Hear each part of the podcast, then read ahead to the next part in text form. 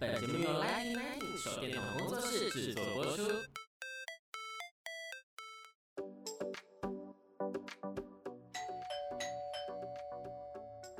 Hello，老师，准备好了吗？那就赶快来跟我们分享你想说的事吧。老师大声公。大家好，我是 Lighting Lighting 的奶迪，欢迎来到老师大声公。今天我们再度邀请到我们的催眠大师徐明老师，徐老师好，奶迪好，各位听众大家好，我是徐明。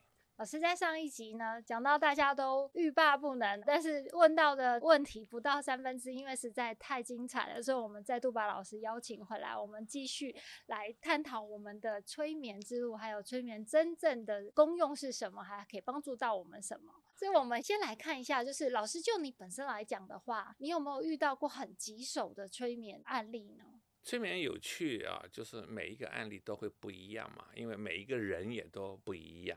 也没有遇到过什么棘手的案例，通通迎刃而解。迎刃而解，因为有的时候我们会先找出一些没有办法被催眠的人，就要先告知他嘛。嗯、那比方讲说，过去我们有办过很多的案子案例嘛，我们办过尹清峰命案啊，有很多的命案我们都办过。有一些案例，他的脑子遭受到迫害。脑部受伤，神经就没办法产生连接嘛，那我们就是没有办法做。那有一些就是说，你吃了神经阻断剂，上一集有讲到，你吃了安眠药啊，抗组织胺系统的精神科药啊，长期的脑子被我们讲说抑制了，被麻痹的意思，嗯、失去连接。那你的脑子本身失去连接，我讲的城门头，你想到是火车头，那你就没有办法跟我产生互动，不是吗？你脑子本身内容已经出问题了，那内容出问题，你自己也可以去判断一下。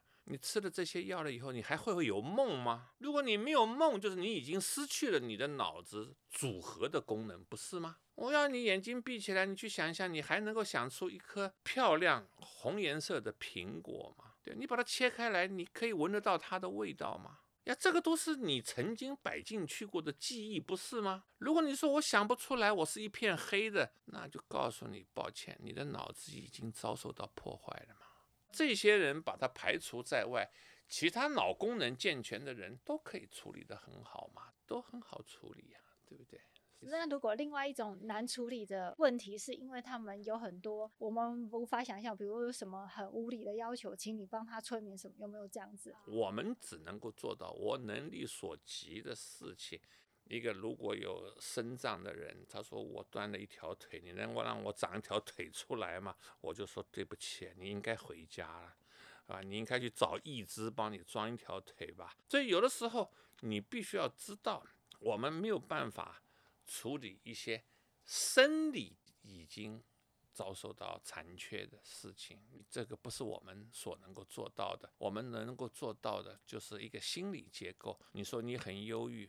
我可以把你变得很快乐，这个我绝对可以做得很好嘛。嗯嗯，你快乐了以后，你就不会有忧郁了，不是吗？嗯、你要把快乐找回来，我把我的平静找回来，让这个焦虑、忧郁离开，这个都是我的工作。你说我不想再抽烟了，我戒不了这个香烟，我就可以帮你把香烟给戒了，或者把槟榔给戒了，帮你改善。你说我现在的体重太重了。我想要减一下体重，那我就可以把少吃变成一件开心事嘛，快乐变成一个愉快的事情。你就少吃多运动，有什么秘密？没有秘密，减重不就是少吃多运动？但是你要怎么把少吃变成快乐？怎么要把运动变成一件愉悦的事情？这是我的工作，不是吗？所以这些都是可以做的。我们把认知稍微转换一下。有很多人有恐惧与害怕，因为我们脑子有不同的成长期，我们逻辑理性分析的结构，海马回这个脑子里面这个结构，它在八岁才会发育嘛。那你在八岁以前，所有的资讯都摆在杏仁体里面。如果有一个父母跟你讲说，晚上黑黑的，你不要跑出去哦，外面有鬼会抓人哦，那你就相信一辈子会有鬼吗，就是这个意思。就一按就会害怕了，你就会有恐惧与害怕。啊，父母怕蟑螂，看到蟑螂大叫一声，蟑螂这个恐惧害怕进到你脑子里去，那你去吃什么药啊？你去改善，你改善不了嘛。有很多恐惧害怕，他在八岁以前就已经进到你脑子里去了嘛。后面只是加强你的印象罢了，对不对？那你这些恐惧怎么去改善？医学只有四个系统：药物、针剂、手术、仪器。你是吃药打针呢，还是去开刀呢？还是用仪器去改善？改都改善不了。但是我们可以让你转换一个神经系统嘛，你就改善了，你就觉得哦，原来那个是个误会嘛。原来抓到个鬼，我是全世界最富有的人呢。你可以拿去给人家展览呢。现在七十亿人口，一个人付十块钱，你就有七百个亿嘞。所以有很多的这些角度，嗯，看事物的角度。所以我们时常在讲一句话，就是说这个世界没有解决不了的问题嘛，是在寻求解决问题的方法而已嘛。方法对了，是不是迎刃就而解了嘛？那有的时候方法简单到只要想法转一个圈嘛，从另外一个角度思考，你的问题就解决了嘛，世界就变了，不就是吗？对不对？它是一个角度的问题，就是看事物角度的问题，嗯，这个意思。那老师应该有处理过很多像忧郁症，那你怎么去带领他们？他很奇妙啊。因为用你个人的角度去看一个问题，你把自己困在死胡同里，你只是认为只有用你的方法可以解决的问题。No，你应该平静下来。你平静下来，你的视野就放宽了嘛。你平静下来，焦虑也就离开了。你看事物的角度也就不同了。就好像说，我们时常在看很多的问题，就很多人呢。啊，啊喝醉了酒以后，认为他是全世界最大的人。有的时候我们看很多酒驾的人，他就认为他是全世界最大。当你把自己放大了，世界变得很小，不是吗？你认为那个男人是你的唯一，你不晓得还有许许许许多多的男人要比那个男人要好几千倍、几万倍，只是你看不见而已，因为你不想看见。所以你一平静下来，你会看到说：哇哦，有这么多欣赏你的人排队在等着你嘞，很多在感情创伤里面。他就走不出来嘛，他知道他做不到嘛，所以我跟你讲，催眠是教你做到，不是让你知道嘛。催眠就是那个 slogan 嘛，just do it，你要去做到它，因为知道不等于做到嘛，你知道做不到，你等于不知道嘛，是这个意思。所以催眠是带你知道，同时让你去做到的意思。所以老师即使说去找您寻求协助的人，希望他回去，他也要去身体力行，还是要持续这个习惯，或者是持续去放松，持续去让自己有平静。我会教他一个方法，这个方法就是说，你每一天都要练习。催眠是教你把另外一组神经连接起来，然后连接起来以后，他感觉很好，然后他也很开心。那这个方法，我要你持续。坚持每一天练习，大概两到三个礼拜，他会养成一个新的好习惯，去取代那个坏习惯嘛。新习惯的养成嘛，催眠是带领你去把新的好习惯养成，你就赶走。那个你不要的那个坏习惯，它就自然而然就被取代了，就不存在了。某些习惯是因为我们这边也处理很多，因为有情绪而引起的强迫症的问题嘛。他就永远认为他手洗不干净，认为门没有关好，认为瓦斯没有关，他强迫他自己，他就说我一定要去做这件事情。所有强迫的问题只是他自己认为手没有洗干净，瓦斯没有关好。门没有锁好，那个是一个情绪的问题。你门关得很好，瓦斯已经关了很多次了，手已经洗了很多次，这个是一个行为，不是吗？他完全忘记他做了这些事情，他只是在情绪上面打转嘛。所以情绪很重要，时常很多人被情绪绑架了嘛。像我前几天追剧，就是现在很热门的那一部片《他和他的他》，它里面其实表面都是光鲜亮丽，然后也都可以很正常上班，但是它就有一个它的阴暗面在，那个是没有办法，他只要碰触到，他就整个大爆发这样。所以老师有处理过像这样子，就是他人格背离。我不晓得这个，因为我不看这些，他们都是在猜测嘛。有一部电影我看了，叫做《美丽境界》，讲一个数学的诺贝尔奖得主叫 Joe Nash，他的儿子叫做 Robert，也有相同的问题，他是基因问题，他就有幻想症、被迫害妄想症 （hallucination），就是他认为有国安单位要追杀他，他有强迫症，而且他有幻想、幻视、幻听，全部加就表示对对对，他可以看见，他可以听到，听到一些不存在的人跟他讲话，这就表示说。他脑子里面的神经系统呢，已经自己连接起来，所以有一些幻听幻想的人啊，别人没有办法去理解，我们很能够去理解，因为从脑子里放送讯号给他是没有距离的，他更真实，他可以看得更清楚。所以有一些幻视的人，他可以看到鬼。他认为他是哎呀，上天赋予他的能力，他 根本就是脑子有问题，所以是存在他脑子里而已，只是存在他脑子里。那有很多的人以为他有什么灵异呀？No，没有灵异的这件事情。OK，老师今天又大解谜了一件事情。没有灵异的，灵异是你的脑子里面的内容曾经遭受到破坏。有很多人说我有灵异体质，就是你的情绪比别人高，你自以为是太多了，就是这个意思嘛。没有灵异这件事情，有灵异你叫出来我看一下嘛。所以我们原本认为催眠是很神秘，其实催眠其实是个很科学、很客观的。催眠就是实实在在告诉你，让你认识你的脑子的伟大有多么的精巧，它是一个非常科学的问题嘛。所以，我们时常讲，这催眠不是一个理论，它不是一个 theory，它是一个定律的运用。所谓的定律就是法则嘛，《心经》里面讲说，是诸法空相。这个法是什么？自然的法则，就是科学的法则。这个法则呢，现在就叫做定律嘛，定律，因为不能改变嘛，呀，为研究宇宙。不变的规律所下的结论就叫做定律，它叫做 law。所以，我如果没办法催眠这个人呢，就是我的功力不行。他脑子是好的，是一定可以进到这个现象里来的。先天没有遭受到破坏，后天没有遭受到碰撞、摔跤，或者是有过损害，或者是被外侵入物的所损害，药物、针剂所损害，这个我就可以。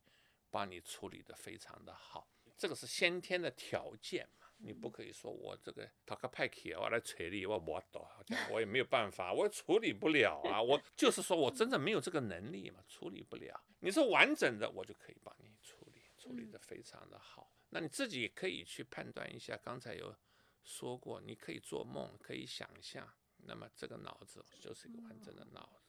如果你想象不出来，是一片漆黑的，没有画面。那就是已经遭受到破坏，请你要注意嘛，因为你要知道很多的药物就是毒嘛，那你戒药就是戒毒嘛，就是这么简单，就是这么单纯。我们很多的这些精神科医生，有一些是我的朋友，也有很多他自己就烧炭走了，也有啊，因为他吃这些药就很方便，不是吗？这些是管制药品的，你不要开玩笑。但对他而言，就是相对容易取得。那很多。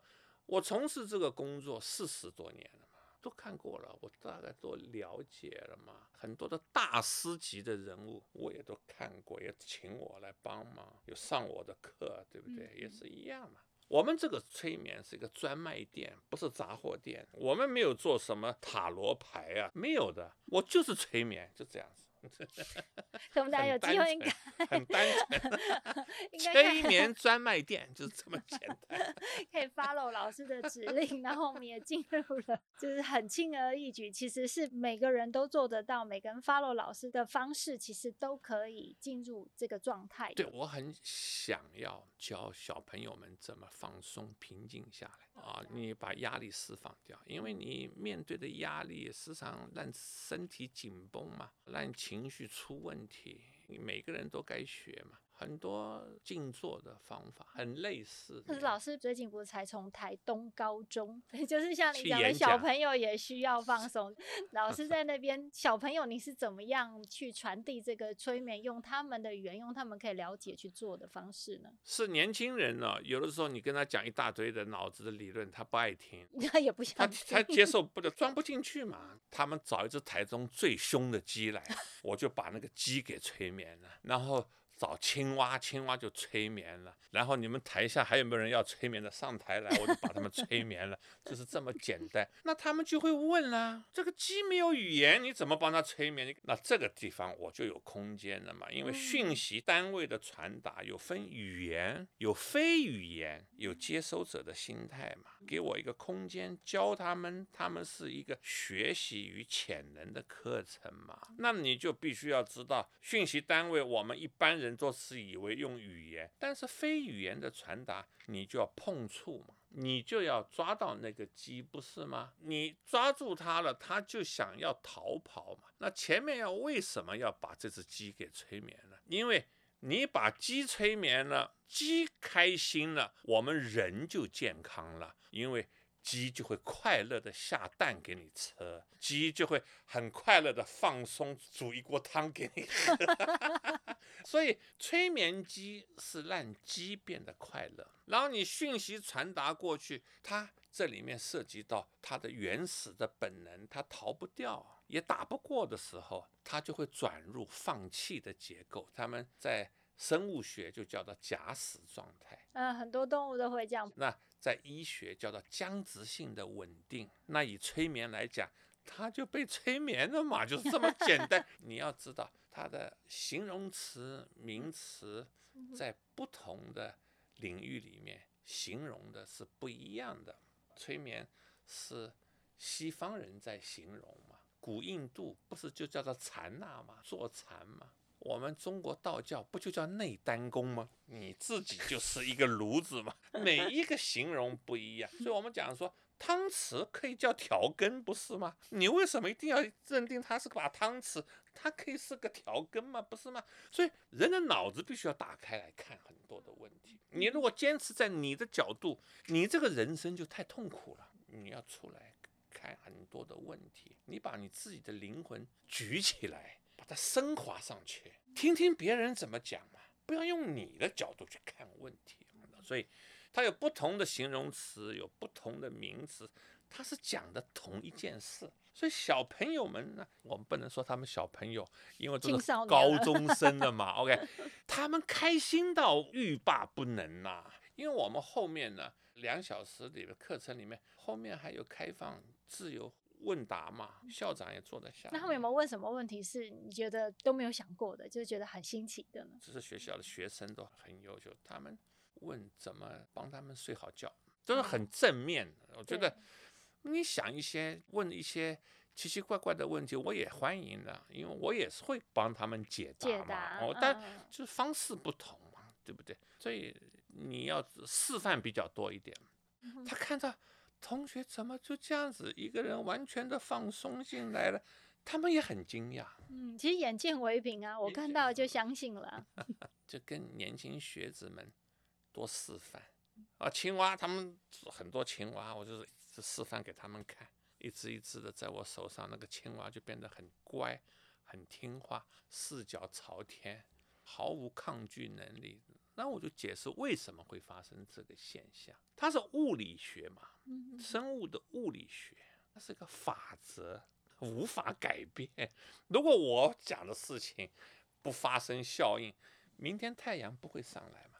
所以没有想象的那么神秘，或者是有什么超能力这样子。因为事实是很残酷的，我们讲的是事实，很残酷。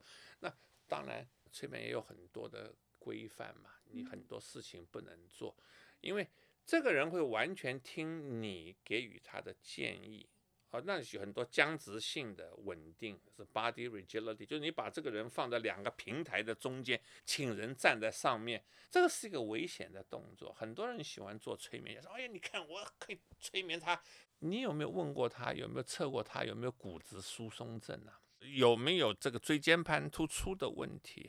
如果他出了问题以后，这一辈子的生活你必须要负担他，因为你站在他的身上。是一个证据，在外国很多催眠师被告到没有路啊，那这个教催眠的催眠老师要教这些学生，这些危险动作你不可以做嘛，不是吗？对啊，因为这个变成人身安全。其实老师那个时候还有跟我们讲，也是现在可能很多线上人都会想说，我可不可以把我的狗狗、猫猫催眠，然后让它放松一点？可是老师那个时候跟我们讲，不行，因为猫狗是家人的，是 family。你晓不晓得我这次不是去？台东去演讲嘛，回到家里最欢迎我、最期待我就是我的狗。我的狗已经老了，十四岁了，眼睛也看不见，脑子也不大灵光，走路也走不动。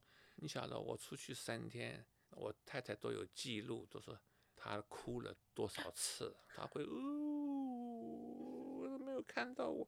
我回到家里，他开心了，年纪大了嘛。他需要安全感嘛，所以我回来，我的狗最开心。他叫贝克汉嘛，养了他十四年了，所以狗要善待。很多人就说，我想要催眠我的猫。哦，猫是只老虎，缩小版的老虎。猫我催眠过很多次，催眠了以后，它身体很软，当它手上像一块抹布一样的柔软。啊，有的时候跟猫互动，跟狗互动。你要走在它的立场嘛？如果你跟一只狗互动的话，请你坐下来嘛，因为狗看你一定是仰望着头嘛。你这么高大，你产生威胁嘛，对不对？但是你只要坐下来跟它平视，如果你趴下来，他更好奇，他会走过来，他就要闻一闻你是什么东西嘞。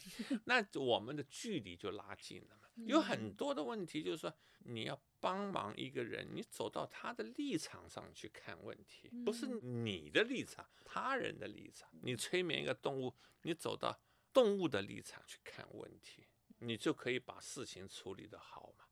有的时候你要知道，你要从狗的角度去看很多的问题，就比方讲说，很多人认为说，哦，夏天呢，我的狗是不是它很热？把它毛给剃了，穿个大衣，no，不可以。那个毛是调节温度的，你把它剃了以后，在冷气下面，很快它就感冒，要出问题。所以说，那要从它的立场、它的角度，还有它的本能。对，外面下雨，我去给狗买一双鞋子穿，狗都不会走路了，你晓不晓得？那外面下完雨回来，你就拿布把它擦干净嘛。它只要鞋子一穿，那个狗。都不会走路了，猫也是一样。你在猫身上贴一块胶纸试试看，猫会没有 balance，没有平衡感的嘛？因为它觉得很奇妙。你怎么可以用你的角度去思考问题？你要学习跟动物沟通，你就是那个动物。